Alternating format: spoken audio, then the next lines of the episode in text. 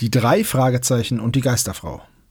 Ein Geist spukt im Hotel Crown's Palace. Wer könnte ihn besser aufspinnen als die drei Detektive? Das altehrwürdige Hotel feiert sein 150-jähriges Jubiläum und lädt Leute mit Rang und Namen ein.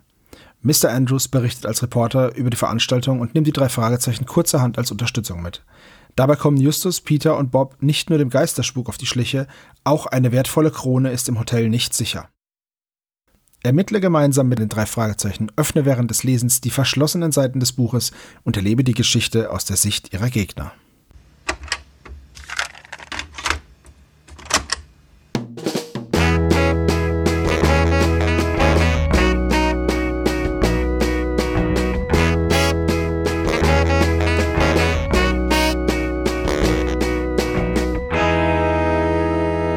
Der spezial gelagerte Sonderpodcast. Drei Jungs analysieren jeden Fall. Hallo und willkommen beim spezial gelagerten Sonderpodcast. Heute mit einem spezial gelagerten Sonderinterview. Äh, denn wir begrüßen Andreas Ruch in der Runde. Hallo Andi.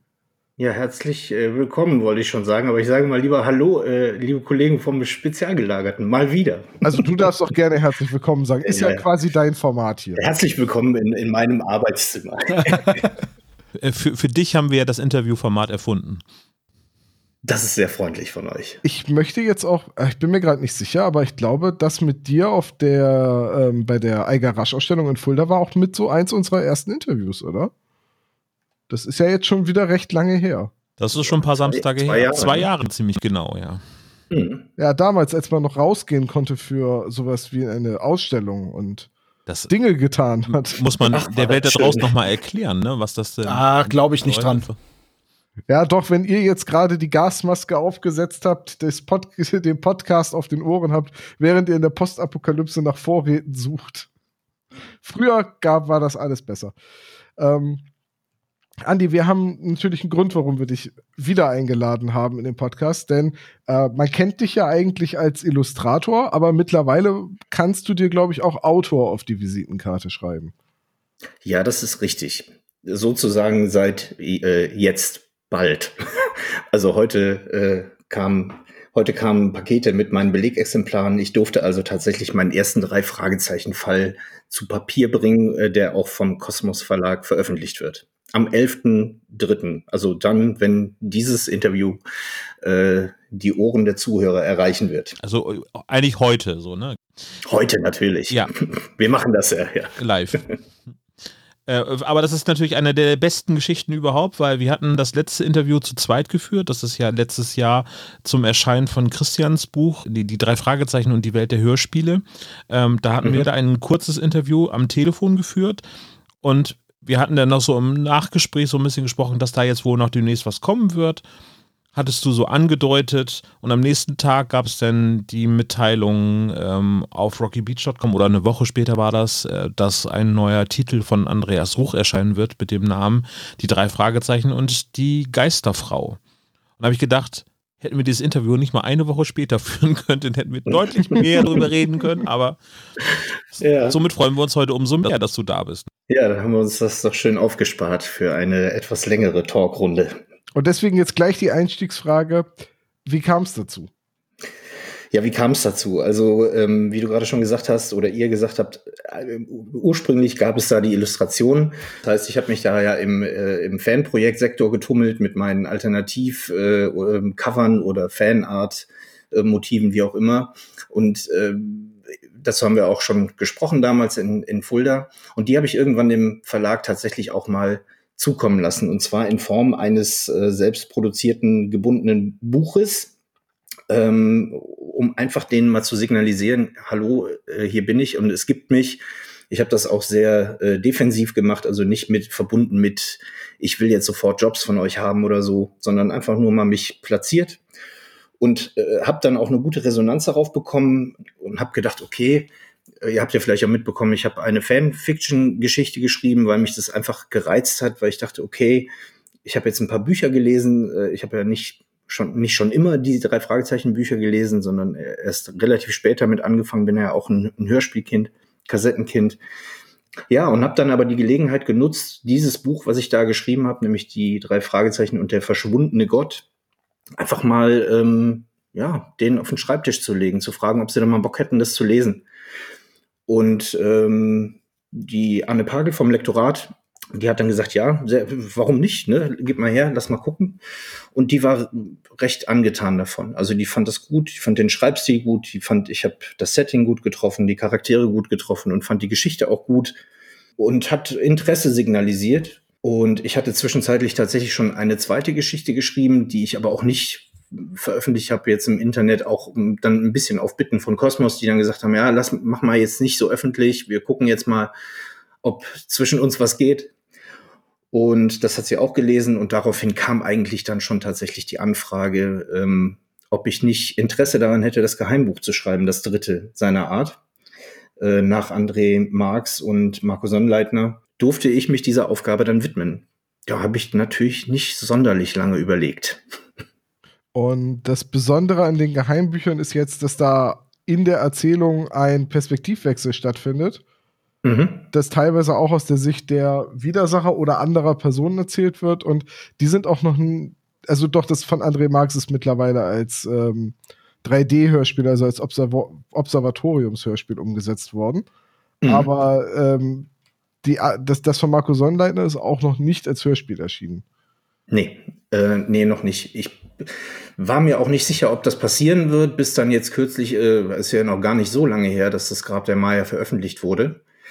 Ähm, und dann habe ich mir gedacht, okay, gut, dann wird wahrscheinlich die Totenkopfbucht auch nicht lange auf sich warten lassen, weil ich will jetzt auch da nicht spoilern, aber das ähm, der, der Handlungsort oder die Handlungsorte laden eigentlich dazu ein, das äh, schön zu inszenieren. Und ja, deswegen glaube ich schon daran, dass, das, dass die Chance da auch besteht, ne? dass, dass das auch vielleicht mit meinem passieren wird. Das wäre natürlich so ein, eine, eine Ohnmachtsattacke für mich, ne, vor Freude. Weil das ist so, da komme ich halt her, ne? Also ich meine, die Hörspiele äh, höre ich seit 40 Jahren fast. Das ja, dann, dann hätte sich der Kreis so ein bisschen geschlossen. Total. Aber total. Du, du bist dann jetzt auch die, der Erste, der quasi ein, der, der Illustrationen macht mhm. und auch schon ein Buch geschrieben hat, oder? Der erste Illustrator, der auch ein Buch geschrieben hat. Ich glaube schon, ja. Was für ein cooles Alleinstellungsmerkmal. Ja, so. Die, die anderen brauchen wir nicht mehr. Der Ruch macht das alles alleine. Ja, das ich kann mal schreiben. Und ich bin Hörspielsprecher, genau. Und, äh, ja, Gott, um Gottes Willen. Äh, da, das eher nicht. Aber da, wo ich, wo ich herkomme, nämlich aus der äh, beliebten Branche der Werbung, ähm, nennt man das eierlegende Wollmilchsau. Aber gut, warum nicht, wenn es passt. Ne? Also ich fand es eigentlich ganz spannend, äh, weil diese ähm, die Illustrationen tatsächlich mir auch dabei geholfen haben, meine eigene Fantasie noch mal so ein bisschen zu schärfen. Also ich habe dadurch Folgen auch noch mal selber neu kennengelernt, indem ich denen andere Bilder gebe. Und das setzt halt voraus, dass du dich mit den Geschichten einfach noch mal auseinandersetzt. Und, und da habe ich dann auch noch mal relativ viel dazugelernt was mich dann auch inspiriert hat dazu, tatsächlich selber mal eine Geschichte zu schreiben. Also das hängt, ist tatsächlich ganz, ganz eng irgendwie zusammen, weil das so meine Fantasie, das eine, das eine ist meine Fantasie in Bildern, das andere ist dann meine Fantasie irgendwie in Worten. Und das ergänzt, ist, glaube ich, ein ganz gutes Paket. Das heißt, diese drei Fragezeichen-Geschichten sind jetzt auch die ersten Romane, die ersten Bücher, die du verfasst hast, oder hast du vorher auch schon geschrieben? Nee, ich habe ich hab wirklich vorher noch gar nicht geschrieben. Das ist ähm, bisschen seltsam auch für mich selbst. ähm, gerne gelesen, ja, aber selber geschrieben, nee. Und äh, es, es ist natürlich auch was anderes, wenn du jetzt Autor bist im Sinne von, ich erfinde eine komplette Welt, alle Charaktere, alles, was darin passiert ist, glaube ich, noch mal einen Tacken drüber als das, was ich jetzt gemacht Also ich will das jetzt nicht kleinreden, weil ich finde, das Ergebnis ist schon gut geworden und ich bin auch sehr zufrieden damit, aber ich schreibe in ein mir wohlbekanntes Setting rein. Ne? Also ich kenne die Charaktere sehr gut.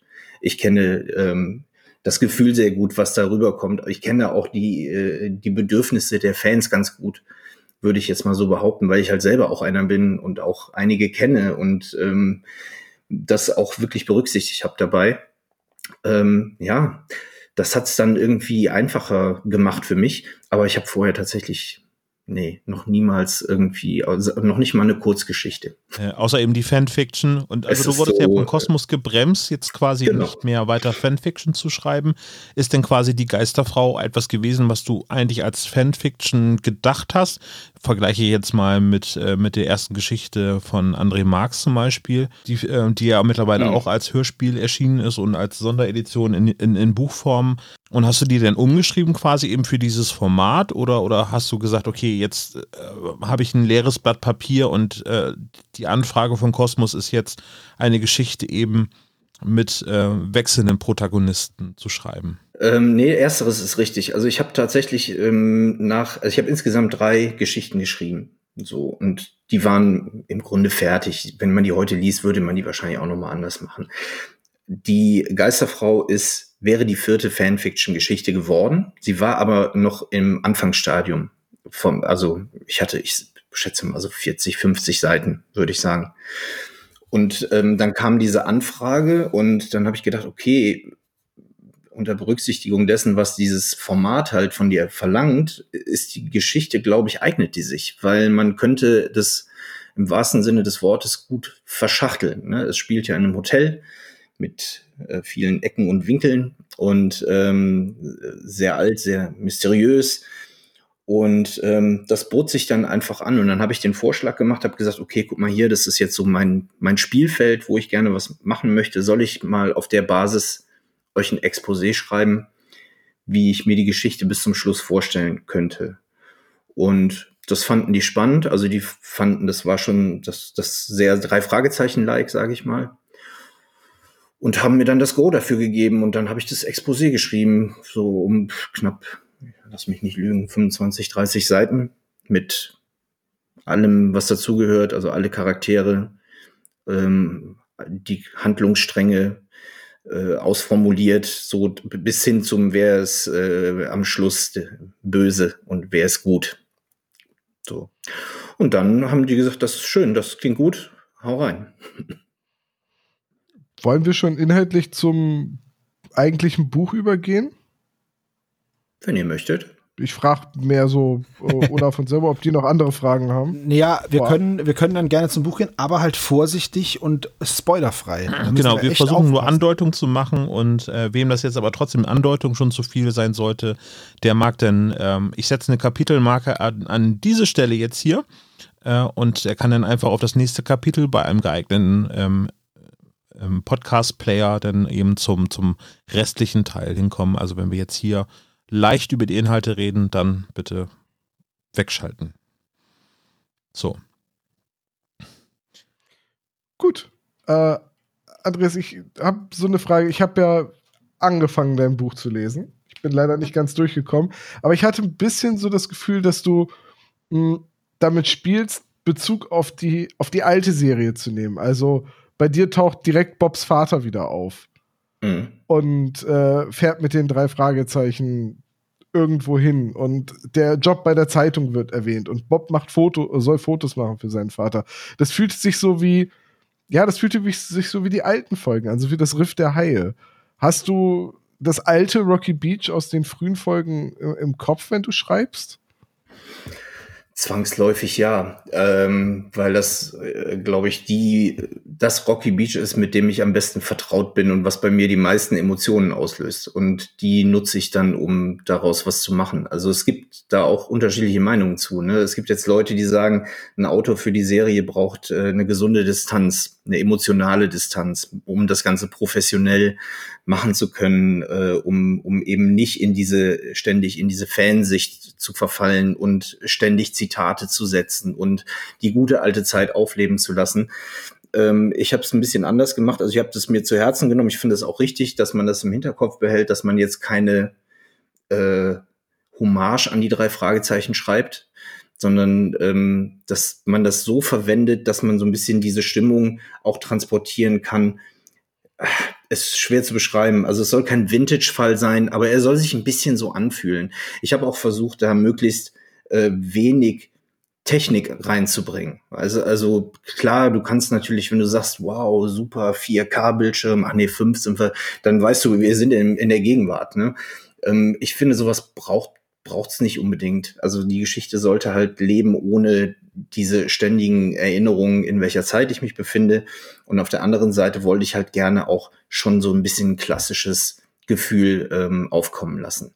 Aber nicht so, dass es nur Altfans gefällt, sondern dass äh, auch Kinder, die das jetzt lesen, weil wir reden hier über eine Zielgruppe, die bei zehn Jahren anfängt, ähm, nach wie vor, klar, das ist nicht die einzige Zielgruppe, das ist auch jedem bewusst, denke ich mal, aber es ist ein Jugend- oder ein, ein Kinderprodukt und auch die sollen da nicht äh, befremdlich äh, ähm, reagieren, wenn die das lesen und sagen, äh, was, soll das jetzt oder so. Ne? Also ich habe es schon versucht, so ein bisschen subtiler reinzubringen, aber es scheint ja auch, es scheint ja auch rüber äh, zu kommen. Ja, das auf jeden Fall. Ich finde auch, dass dieser, dass dieser, wollen wir es klassisch nennen, dieser klassische ja. Vibe sehr, sehr gut transportiert wurde. Also ich wurde tatsächlich auch immer wieder an ältere Fälle erinnert, aber nur vom Gefühl her. Also ist jetzt schwierig auszudrücken. Aber dieses, ja, einfach diese, dieser Nostalgiefaktor, der wird schon angesprochen, aber ohne, dass es altbacken daherkommt.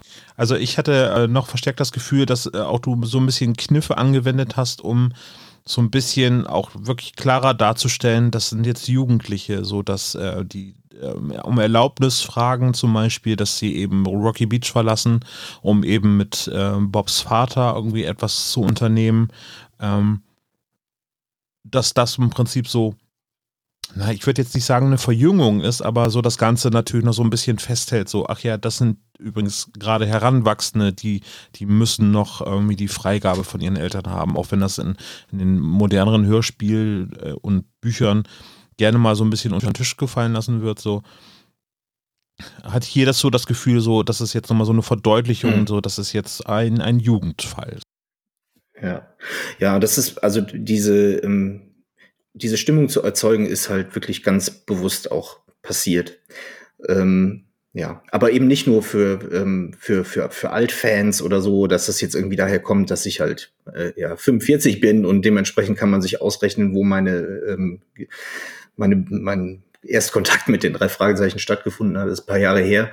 Aber das, äh, das war jetzt nicht der Beweggrund dafür. Also wie gesagt, soll jetzt nicht irgendwie heißen, alle Klassiker sind, äh, ich, ich, ich höre nicht nur eins bis, wie sagt man immer, 39 oder lese, sondern ich mag schon auch die neuen Fälle. Aber ich mag diese Stimmung einfach ganz gerne. Und das wollte ich gerne dann auch den Lesern so rüberbringen. Das ist dann auch vielleicht ein bisschen Stilmittel. Ne? Also wenn, sollte es jetzt noch mal ein weiteres Buch geben, wird sich dann auch zeigen, wird es sich da wieder so darstellen oder kann man das auch noch mal ein bisschen variieren? Das bisher bei meinen Fanfictions war das eigentlich auch immer so der, der Fall, dass, dass ich so diese, diese Atmosphäre heraufbeschworen habe.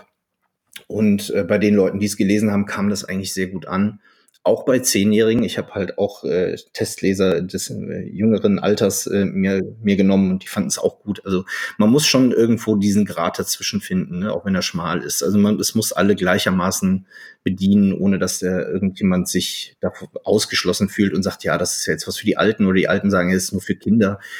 Also es, es soll schon alle glücklich machen irgendwie. Äh, es kommt ein Charakter aus früheren Zeiten äh, wieder vor, den, den, von dem man lange nichts gehört hat. Also wie gesagt, das ist ja nur eine leichte Andeutung. Ist das reglementiert? Darf man jetzt quasi, also wenn man jetzt mal irgendwie das Wiederauftauchen von Ellie Jameson jetzt irgendwie ausklammert, aber dürfen so Charaktere von früher nur irgendwie in, in homöopathischen Dosen eingesetzt werden oder oder oder was hast du dafür vor? Keine, keine Regeln, keine Regeln. Ich habe ähm, diesen Charakter gewählt. Ich sage jetzt auch mal nicht, wer es ist. Ich sage mal, aus welcher Phase er so ungefähr stammt. Das ist ja so, ich sag mal, Crimebusters, ähm, die ich auch sehr mag. Es gibt ja viele Leute, die die irgendwie scheiße finden, aber ich mag diese Folgen unheimlich gerne. Ähm, ich auch. Ich finde die auch, ich, ich weiß ja, deine ist ja, wir dürfen es auch diesmal nicht verschweigen, Gefahr im Verzug.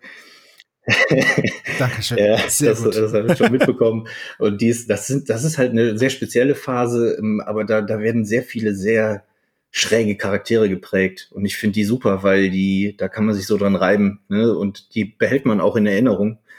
Ähm, ja, aber da gab es keine Vorlage vom Verlag. Ich habe das einfach, ich habe auch da eine Person gesucht, die, die ich für die Handlung brauchte, für die Entwicklung der Handlung brauchte. Er, sie, es bot sich an. Ähm, Ja, und da gab's, also da gab's keine, da gab's eigentlich keine große Reaktion drauf. Das wurde so, das wurde so hingenommen. Also wir, wir sagen jetzt nicht, dass der Köhler aus der silbernen Nee. Spinne wieder auftaucht. Nee, der Besser ist auf nicht. jeden Fall, Der ja aus der Crimebuster-Zeit kommt, genau so. äh, Ja, ja, der, der genau. Köhler, der ist in seinem Keller auf jeden Fall erstickt. ey. Das, das, ja, Eine Hand wäscht die Ja. andere. ja, ja, nee, der ist es nicht. Dann rate ich weiter. Ich weiß das tatsächlich. Es kommt ja, es, es kommt ja recht schnell. Also zu, zur Handlung, ich, also so richtig tief reingehen wollen wir nicht. Es atmet sehr viel Charme von Hollywood. Ich glaube, eine Sache, die wir erwähnen können, ist, du hast ja, das äh, hatten wir auch vorhin schon erwähnt, äh, größtenteils auch intern bebildert. Das heißt, das Cover kommt von Silvia Christoph. Alles, was im Buch an Illustrationen abgebildet ist, stammt von Mhm. dir. Das ist richtig, ja. Dort ähm, gibt es natürlich dann auch ein paar Anspielungen auf Hollywood. Das heißt, ähm, es spielt sehr viel auf die 50er, 60er Jahre an. Ähm, und die fiktiven Personen hast du dort auch ver, verewigt. Hab mich ja gefragt, ist es, das geht vielleicht nochmal in die gleiche Richtung, was ich eben schon gefragt habe, ist, die, äh, es gibt ja auch ein Hollywood, was äh, in Rocky Beach quasi oder beziehungsweise von Robert Arthur geschaffen worden ist. Also Stephen Terrell ist ein alter Stummfilm-Schauspieler. Ähm, damit hast du nicht gespielt. Ist das bewusst oder ist es einfach so äh, das Verständnis dafür, dass wenn das jetzt Jugendliche lesen, dass sie das einfach nicht verstehen würden, weil sie halt auch gar keine Möglichkeit mehr haben, ähm, zum Beispiel das Gespensterschloss zu lesen? Mhm. Ja gut, die Möglichkeit hätten sie vielleicht sogar noch. Ne? Ich meine, es gibt ja auch für jüngere Leser Flohmärkte oder äh, Neuauflagen oder was auch immer oder von mir aus Hörbücher, ne? die es jetzt ja auch gibt. Aber ich habe das schon bewusst gemacht, um eben es nicht so offensichtlich äh, auszureizen, Zitate zu den Folgen zu setzen, die natürlich Leuten in meinem Alter sehr viel bedeuten.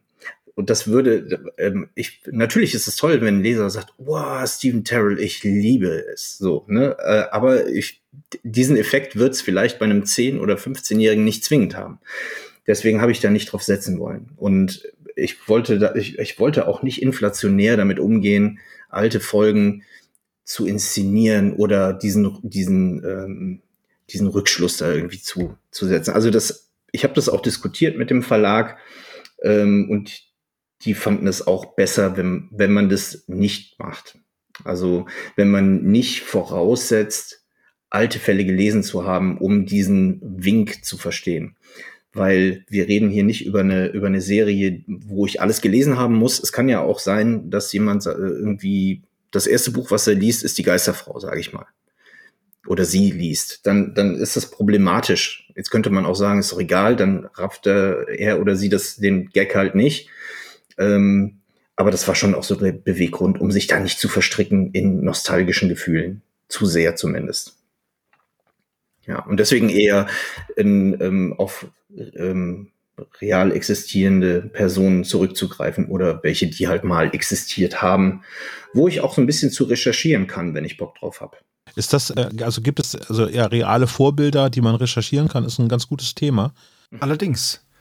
Weil mir kommt dieses Hotel doch auf den ersten Blick recht bekannt vor. Hast du dafür eine reale Vorlage? Ja, ja, also es gibt eine, eine, eine Vorlage dafür. Ähm, da wird man auch, wenn man es denn liest und äh, dann vielleicht parallel mal ähm, ein bisschen googelt oder andere Suchmaschinen betreibt. Gibt es eigentlich noch andere? Keine Ahnung. Ja, man kann bingen, genau. Das Man kann bingen oder bongen. Äh, so, dann äh, wird man wahrscheinlich auch drauf kommen, wenn man das ein oder andere Schlüsselwort herausfindet, äh, dann, dann wird man da hinkommen. Ich würde jetzt ungern zu viel darüber sagen, weil das ist vielleicht auch nochmal ein schöner Effekt ähm, für, für Leserinnen und Leser zu sagen, ja, das interessiert mich, ich gucke mal, wo das herkommt. Aber es, ich, so viel kann ich sagen, es gibt auf jeden Fall einen Bezug aus dem wahren Leben, ähm, der auch schon ein paar Jahrzehnte auf dem Buckel hat.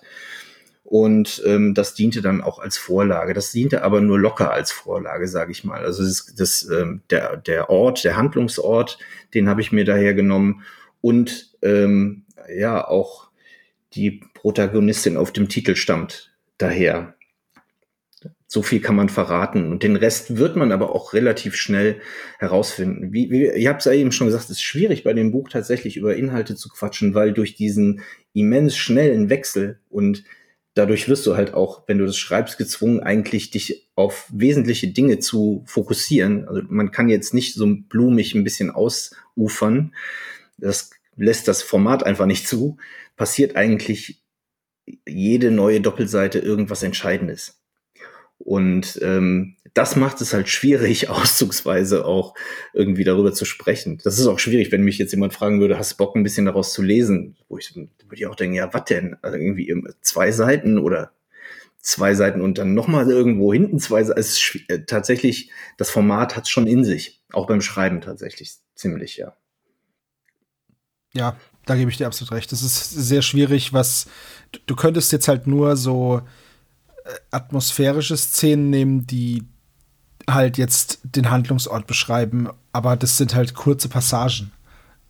Und danach geht es ja schon weiter mit Story-Elementen, die du am besten ja noch nicht verrätst, weil, naja, aus offensichtlichen Gründen. Ja, also äh, extrem, extrem hohe Spoilergefahr auf jeden Fall. Das, also, selbst wenn man aufpasst, also es ist schon schwierig, ja. ja ich ich, ich merke es ja jetzt selber, ähm, Tom kann ja jetzt nicht spoilern oder nicht viel spoilern, aber ich muss wirklich überlegen, was ich da sage, dass ich nicht eine Andeutung mache, die dann jemand aufgreift und ich dem dann das Leseerlebnis versaue. Also jede zweite Seite ist ja ein Spoiler, ne? Also weil es ist ja, ähm, das muss man vielleicht dazu erzählen, es ist eine, wie heißt es, japanische Bindung, das heißt jede zweite mhm. Seite ist quasi nochmal nach innen gefaltet und muss im Prinzip mit einem Brieföffner mit einer Schere oder irgendwie mit dem Finger geöffnet werden, damit man eben halt an diesen äh, geheimen Teil herankommen kann. Also es ist nicht so wie, mhm. ähm, wie heißt das schöne Buch? Ähm, ähm, ich, ähm, Stolz und Vorurteil und Zombies, wo auf der einen Seite irgendwie die Handlung äh, aus, äh, ja. von Jane Austen dargestellt wird und auf der anderen Seite ist im Prinzip die Beschreibung, was die Zombies in der Zeit machen. So ist es nicht, sondern man muss halt wirklich aktiv mit mit dem Messer quasi äh, die Seiten auftrennen, damit man es lesen kann oder eben. Ja, genau. Also ich habe jetzt, man, man liest, ich habe mich ein bisschen erkundigt oder versucht mal rauszufinden, was die Leute so davon halten eigentlich. Da gibt's ja auch ganz kontroverse Meinungen. Ist logisch, gibt's ja immer. Aber da gibt's Leute, die sagen, wow, das ist super spannend, das macht auch mega Spaß und so. Ne? Also es ist halt schön, immer wieder eine Überraschung. Andere sagen so, das hemmt meinen Lesefluss. Ähm, dann gibt's wiederum welche, die sagen, warum brauche brauch ich das überhaupt? Ne? Also das ist äh, ganz schwierig ganz schwierig zu beschreiben. Ich, ich fand es sehr spannend, weil ich diese, ähm, diesen Perspektivwechsel, den finde ich tatsächlich sehr frisch für die drei Fragezeichen. Und ähm, das bringt dir oder gibt einem einfach Möglichkeiten, nochmal im wahrsten Sinne des Wortes einen anderen Blickwinkel auf so eine Geschichte zu werfen. Und das das spielt sich dann halt in diesen verborgenen Seiten ab. Dieser Schritt voraus. Also du kannst als Leser Dinge erfahren, bevor sie die drei Detektive wissen. Und normalerweise bist du ja mit deinem Wissensstand als Leser immer so weit wie die drei Jungs. Und das ändert sich jetzt hier in, diesen, in diesem Format. Und das finde ich halt sehr spannend. Also das heißt, du hast entweder geschriebene Handlungsstränge aus der Sicht äh, der Gegner oder du hast, ähm, was ja auch im Grab der Maya schon zum Tragen kam, dass du halt Illustrationen da drin hast, die eine Situation verdeutlichen, die einen Artefakt darstellen oder, oder, oder. Also diese Freiheit hat man auch. Man muss es jetzt nicht komplett schreiben nur, oder beschreiben, diese, diese Seiten, sondern ich konnte die dann halt auch nutzen für über, ja, ich sag mal, über, im, auf dem illustrativen Weg Dinge einem näher zu bringen und anfassbar zu machen. Das finde ich eigentlich ganz spannend. Wie habt ihr das denn erlebt mit den Seiten? Ich meine, das ist für euch ja dann wahrscheinlich auch das erste dieser Art, was ihr euch mal Wir müssen jetzt mal einen kleinen ne? Disclaimer einführen, weil wir ja heute, das heute ist das Buch erschienen und wir haben es schon gelesen. Wie kann das sein? Äh, wir haben ähm, die PDF-Fassung davon zur Verfügung gestellt bekommen, weil wir bei dir quasi an der Klinke geputzt haben, dass wir gesagt haben, wir möchten unbedingt mit dir sprechen, äh, bevor dieses Buch rauskommt. Ähm, äh, das eben dann von dir ja irgendwie sehr begrüßt worden ist, haben wir dann uns bei Cosmos ganz vorsichtig erkundigt, ob wir das vorab vielleicht lesen dürfen. Und wir haben das eben als PDF-Fassung bekommen. Das heißt, dieses Gefühl, dass wir es aufschlitzen, das konnten wir bisher noch nicht genießen. Das Buch wird wahrscheinlich heute noch bei mir ankommen irgendwie. Tut mir wirklich leid, dass wir da ja. nicht aufgeblitzt haben. Ja. Sätze, die man auch selten sagt. Höchst selten. Ja, aber, aber ihr habt ja zumindest mal, ich sag mal, den Eindruck gewinnen können, wie es ist, diesen Wechsel mitzumachen. ohne jetzt natürlich das, hm, das Erlebnis des Aufschneidens der Seiten, was aber auch jetzt natürlich primär, würde ich es jetzt so äh, ähm, vorsichtig sagen, für jüngere Leser spannend ist. Also, ne, so da, für die ist es eigentlich gemacht. Es ist, habe hab ich ja eben schon, es ist ein Produkt für Kinder und für die ist es natürlich ein Spannungsbogen. Also, äh, Wenn es halt so runtergelesen ähm, wird, ist das wirklich eine sehr angenehme Abwechslung zu den üblichen drei Fragezeichen Romanen, ähm, weil eben es ist ja normalerweise ein Tabuthema, dass etwas passiert, ohne dass einer der drei Fragezeichen beteiligt ist an der jeweiligen Szene. Ähm, ich weiß nicht, das ist wahrscheinlich einer der genau. großen Dinge, die der Verlag einem vorgibt, irgendwie, dass die Handlung immer passiert aus der Sicht der drei Fragezeichen, auch wenn das in dritter Person geschrieben ist, ist es aber trotzdem immer um die drei Fragezeichen herum. Es gibt ganz, ganz selten Fälle, ich weiß es gar nicht, wo es irgendwie mal einen Prolog oder so gibt, der eben nicht mit den drei Fragezeichen stattfindet. Ja, der, Misch, der Michael zum Beispiel. Ne? Na gut, aber das ist ja etwas hier, Find äh, Your Fate, das ist ja auch schon ein, das ist ja eher so wie dein Fall, das ist ja auch so, ne? Ja, genau. Ja, auch schon ein anderes Format. Ja, ja aber da, da, da bleibt es einem so in Erinnerung, wenn man das hört, weil es eine Szene ist, die komplett mit den dreien erstmal nichts zu tun hat. Ne? Also wo man einfach sagt, man ist da jetzt alleine mit anderen Menschen, äh, als mit den dreien, mit denen man wir, sonst Wir reden gerade über den weinenden Sarg, wer es ursprünglich irgendwie ein äh, Find Your Fate ja, ja, genau. äh, ähm, Geschichte war, die eben aus der Sicht von diesem deutschen jungen Michael geschrieben worden ist. Genau. Ist, äh, ist er tatsächlich, ich habe das Original nie gelesen, äh, war das ein deutscher, soll das ein deutscher Junge sein? Kann natürlich sein, dass ich jetzt wieder total falsch liege, aber weißt in du, wenn ich das sage, dann ist das okay, dann kann ich das nämlich hier in den Kommentaren auf meine Kappe nehmen. Also ich glaube, ich glaube, in der Original-US-Fassung ist es kein Deutscher. Ich glaube, dass er. Ja, wahrscheinlich, vielleicht heißt er Michael, weil er hat, glaube ich, eine, auch einen, einen, amerikanischen oder englischen Nachnamen. Also. Ich bin mir jetzt gerade auch nicht sicher, ob er Michael heißt. Ich meine, oh, das ist ganz, ganz lange her, dass ich mich damit auseinandergesetzt habe. Ich meine, dunkel in Erinnerung zu haben, äh, dass da der Name. Oh, da wissen ja bestimmt viele äh, eurer Hörer, wissen das bestimmt. Und Ma ja, Michael Cross. Viele unserer Hörer sind ja auch viel besser qualifiziert für diesen Podcast als ich. Das ist. Ja, ja oder genau. Michael Cross. Heißt ja, heißt Michael Klaus halt, ne? Also da, das war schon damals lustig. In der deutschen Fassung haben sie ihn hm. dann Michael Kreuz genannt. Nicht ganz so konsequent halt, ne? naja, ja.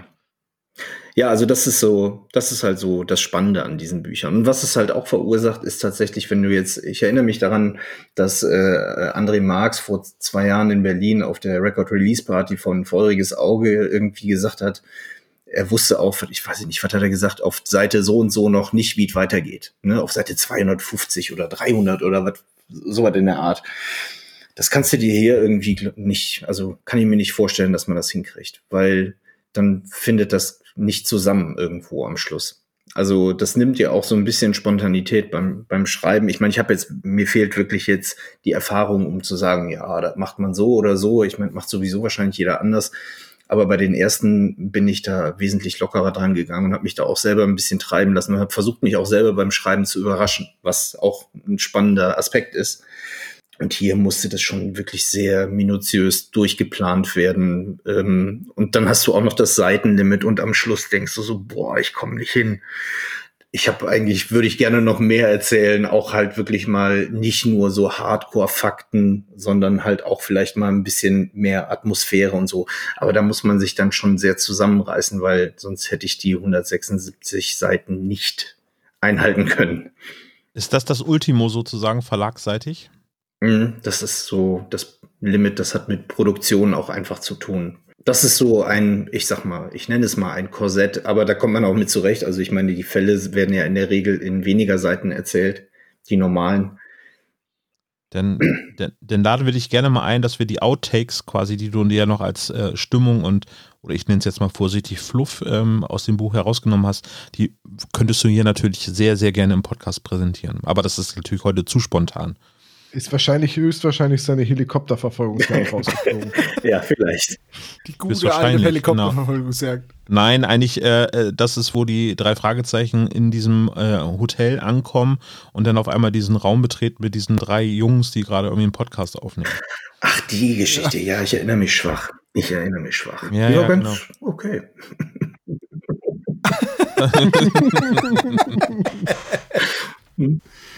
War so mittelgut Wolltest du nicht sagen, du erinnerst dich ganz okay, Nee. die Geschichte war aber sehr schwach?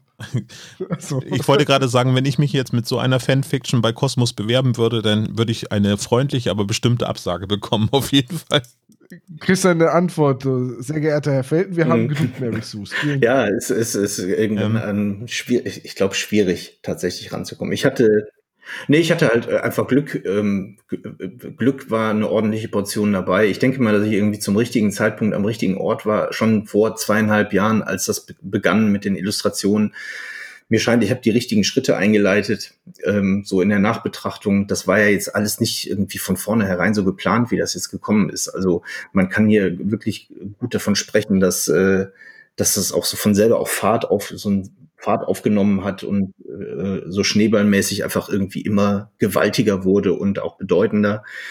Das äh, ist jetzt auch heute für mich schwer nachzuvollziehen, wie das alles geklappt hat, weil das mich auch emotional ordentlich packt. Ähm, wenn man es jetzt mal so ganz rational versucht, da äh, auseinanderzunehmen, ist es halt tatsächlich mh, die richtigen Sachen an der richtigen Stelle gezeigt zu haben. Auch ein bisschen Glück. Ich habe zum Beispiel mit dem Matthias jemanden, der mich da auch supportet hat, indem er einfach den Kontakt zum Verlag hergestellt hat. Ähm, und ich da zielgerichtet meine Sachen halt auch hinsenden konnte. Das war, ähm, das war super. Da ging es damals ja noch um die Illustration. Ja, ist ja auch kein Wunder. Ich glaube, so ein Verlag mit so einer Serie, die so einen Erfolg hat und äh, die, die werden wahrscheinlich zugeballert mit Zeug. Ne? Und da gibt's bestimmt gute Sachen, ähm, die, die da hingeschickt werden, aber die rauszufinden, ist ja wahrscheinlich unmöglich. Und du hast einen Autorenstamm, der ist fest. Ähm, das heißt, du hast im Grunde, was du brauchst. Ähm, ja, deswegen ist das für mich großes Glück und ich bin da auch sehr demütig, dass das so geklappt hat. Ich schaue mal gerade so auf deine Webcam hinten, äh, stehen bei dir jetzt, wenn ich das richtig sehe, ganz viele Bücher mit einem Hitchcock-Kopf äh, Ja. An der Seite. Es sind schwarze Bücher und haben unten irgendwie so einen markanten roten Strich. Da wird ja jetzt ein neues Buch äh, vielleicht in mehreren Ausgaben vielleicht dazugestellt werden. Wie gehst du damit um, dass du jetzt quasi da in deiner eigenen Sammlung von deinem ja, Hobby, deiner Leidenschaft auf einmal irgendwie ein eigenes Buch stehen hast? Äh, Sehr, ganz schwere Frage. Ähm, ich habe am Anfang ein bisschen Angst gehabt, dass das die ähm, dieses, es ist ja eigentlich ein Hobby und eigentlich ein das Hobby schlechthin, dass das so ein bisschen entzaubert wird dadurch, dass man plötzlich halt auch so auf diese offizielle Seite geht und mit bei denen auch sitzt, die das Ganze auch machen und gleichzeitig aber auch noch Fan ist. Das ist so ein bisschen Schizo auch, ne? muss man ganz ehrlich sagen. Da äh, kann man auch wahnsinnig werden, wenn man zu lange drüber nachdenkt.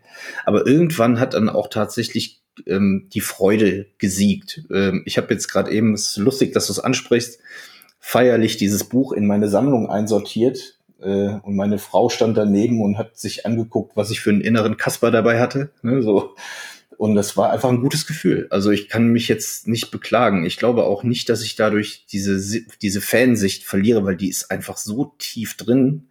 Und wie gesagt, seit vier Jahrzehnten, das kriegst du auch, das kriege ich aus meiner DNA auch nicht mehr raus. Ähm, also es ist schwierig, aber das ist ein Luxusproblem. Ne? muss, muss man jetzt ganz klar sagen. Ich glaube auch, dass ich damit äh, umgehen kann, ja. Ich bekomme da schon, wie du das erzählst, auch schon eine Gänsehaut, wenn ich mir das vorstelle, wenn mir das so gehen würde. Ja, das kann ich sehr, sehr gut nachvollziehen.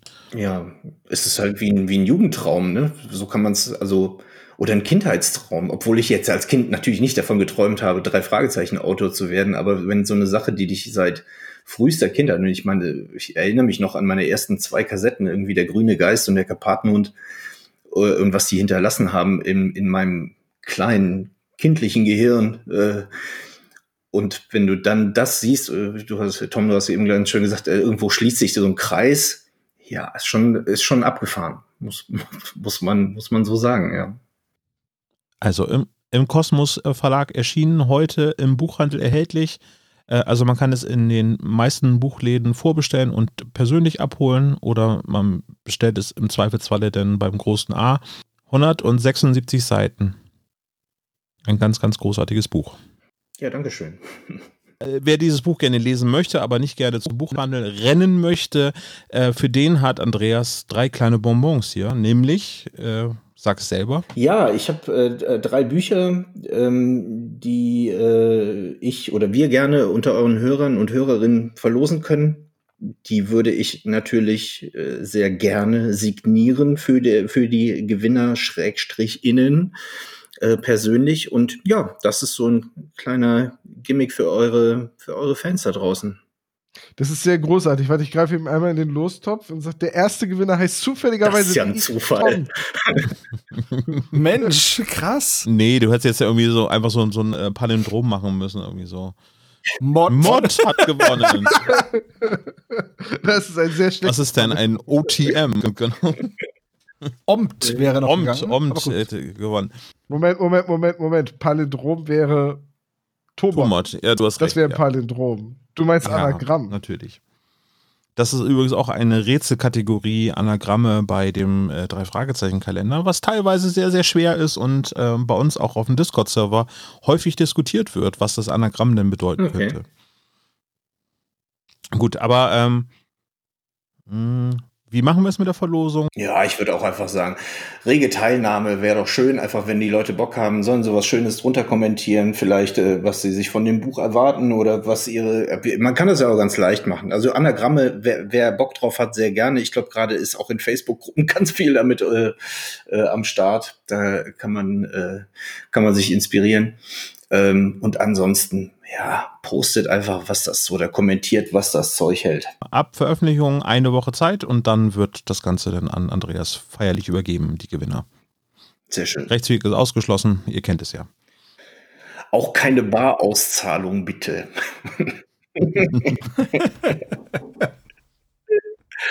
Kann man eh nicht mit Geld bezahlen. Außer alle, die das kaufen. Es kostet 8 10 Euro. Es kostet, es kostet das 10 Gebot Euro. Es 10 ist leicht ja. teurer als die normalen Bände, was aber, glaube ich, auch diesem, dieser etwas aufwendigeren Produktion geschuldet ist. Ja, Zehner.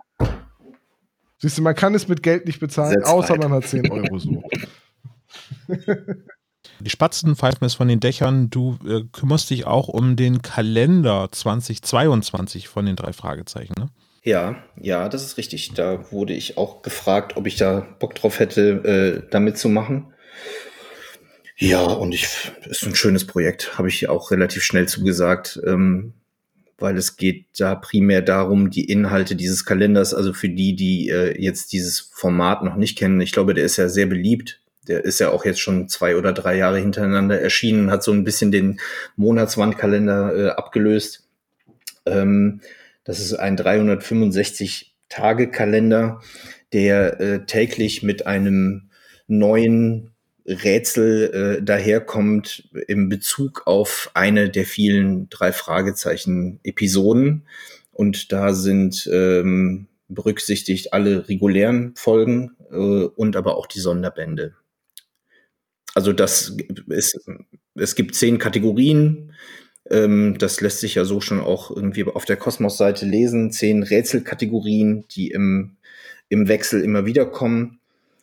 Und ja, eine ganze Menge Infos durchspielen. Ähm, und so ja, so Fanservice-mäßig sind schöne kleine Rätsel rund um die Folgen, rund um das Wissen äh, über Folgen und auch äh, die ein oder andere Neuigkeit, die man vielleicht noch nicht gewusst Aber hat. du bist ja nicht nur Autor, sondern du bist auch Illustrator. Wird es denn von dir auch dort Illustrationen geben oder Nee, nee, das ist, äh, geht's wirklich äh, strikt um die, um die regulären äh, Veröffentlichungen, äh, die Kosmos bisher rausgebracht hat. Und da gehöre ich ja nun mal nicht dazu. Das, was ich bisher gemacht habe an Illustrationen äh, für den Verlag, ist ja das Cover vom Christian.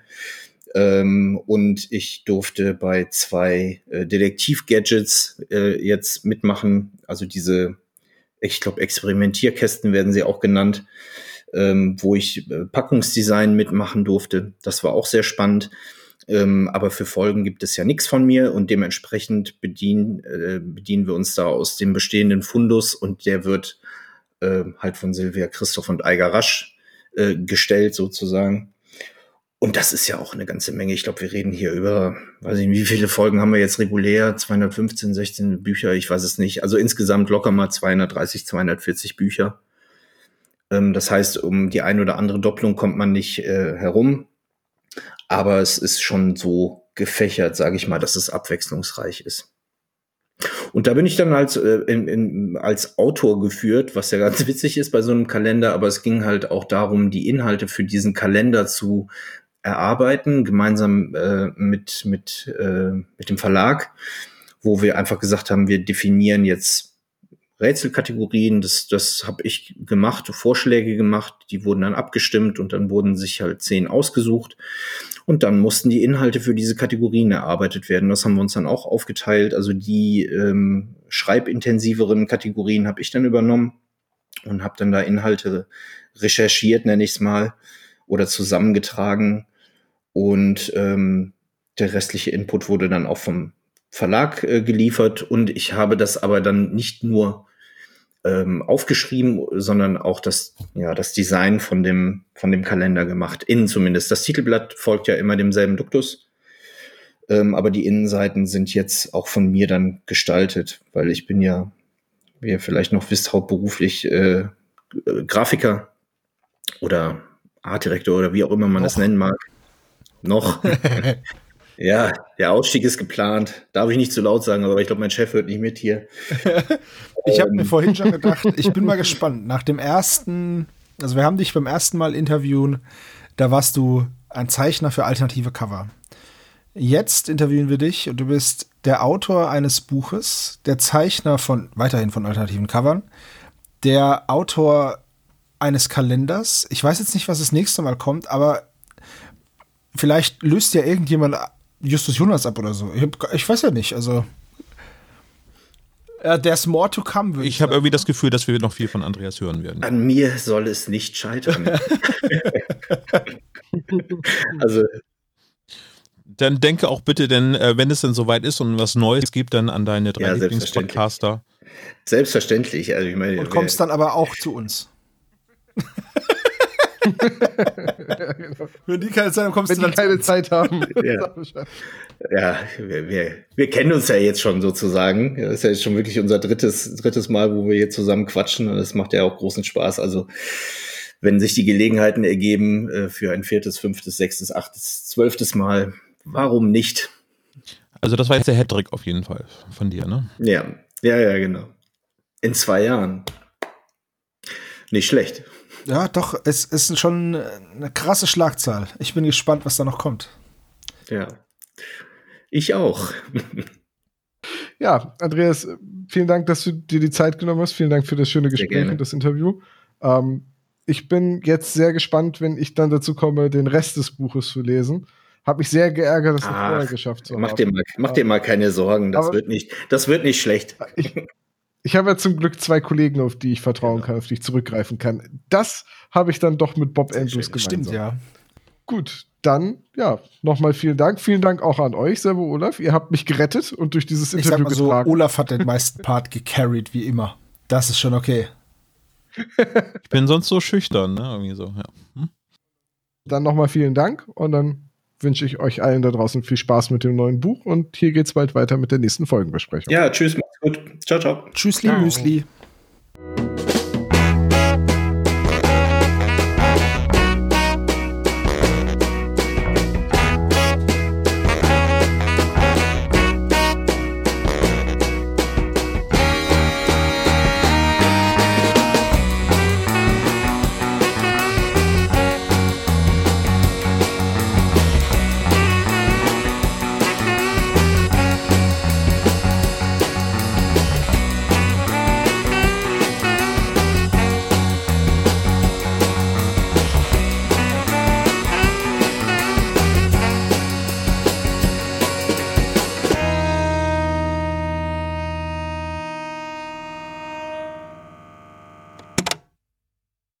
Das war der spezial gelagerte Sonderpodcast. Ihr könnt die Jungs unterstützen über patreon.com slash spezialgelagert oder über paypal.me slash spezialgelagert. Der SSP bedankt sich recht herzlich bei Dr. Orgel für das tolle Intro und der Station Voice Heinz Kreinbaum. Der SSP ist ein Hobbyprojekt und steht in keinem Zusammenhang mit Kosmos oder Europa. Ihr findet den SSP auf Facebook, Twitter und Instagram, jeweils unter Spezial gelagert sowie auf YouTube. Außerdem könnt ihr die Jungs auf dem SSP Discord-Server antreffen. Alle Links findet ihr natürlich auf der Webseite spezialgelagert.de. Bis zum nächsten Mal.